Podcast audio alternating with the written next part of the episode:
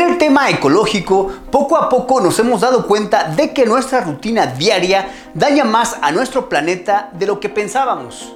Por ejemplo, en las últimas fechas seguramente has atesorado decenas de bolsas de estas reusables para transportar las compras del súper. Y si bien sí combaten a las bolsas de plástico, aún, aún hay muchos enemigos y uno precisamente vive en tu casa. Revisa tu guardarropa te dicen, si estás triste, ve de compras. Si acabas de terminar con una relación, córtate el pelo y ve de compras. Primavera, verano y otoño, invierno. Para la industria de la moda es un pretexto perfecto para hacernos gastar. Y es que las prendas cada día tienen un menor tiempo de vida en nuestro armario. Representan un peligro muy severo para nuestro entorno. De acuerdo con Greenpeace, cada año se producen alrededor de 80 mil millones de prendas en el mundo. El equivalente a un poco más de 11 prendas por cada habitante del planeta cada año. Sin embargo, el consumo de prendas no está distribuido de forma homogénea. En Alemania, por ejemplo, el año pasado se vendieron cerca de 5.970 millones de prendas, incluyendo mil millones de camisetas, el equivalente a 70 prendas por persona. La desechabilidad es algo clave en este volumen de negocio tan grande.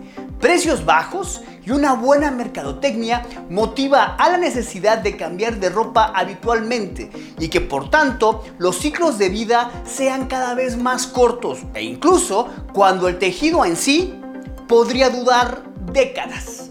Gran parte de esta ropa desechada llega a los vertederos o se incinera. Tan solo en Estados Unidos se desechan 13.1 millones de toneladas de productos textiles al año.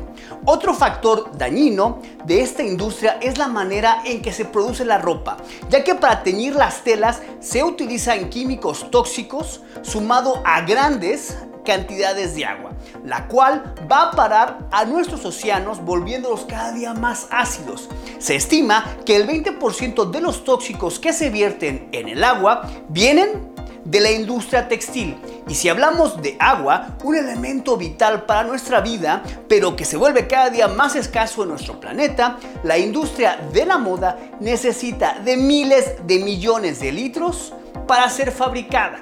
Datos de Greenpeace revelan que para crear un par de jeans se requiere un kilo de algodón y entre 10.000 y 17.000 litros de agua.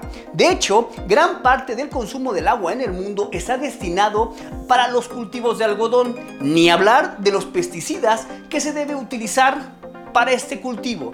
A veces parece más razonable dejar de comprar ropa nueva que tomar duchas cortas, ¿no? La manera de revertir este problema latente de contaminación y desperdicio de recursos naturales es simple.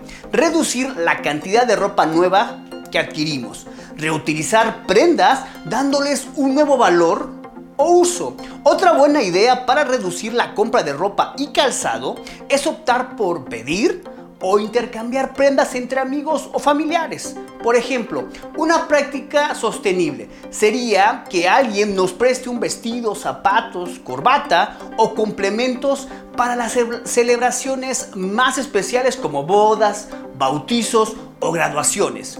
En estos casos además hay una opción low cost que es alquilar la ropa, apostar por la compra en prendas cercanas, es decir, preocuparnos por la procedencia de la ropa que adquirimos y no optar por aquellas fábricas en países lejanos para reducir así las emisiones de CO2 ocasionadas por su transporte.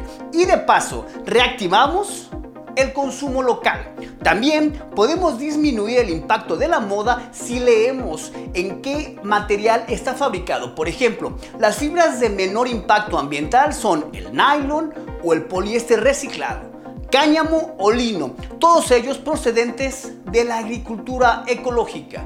Recuerda, somos al 2021 7.8 billones de habitantes en el mundo. Imagina lo benéfico o perjudicial de nuestras acciones y el impacto en nuestro planeta. Yo soy Eduardo Valdés y esto fue a fondo para así se dice TV.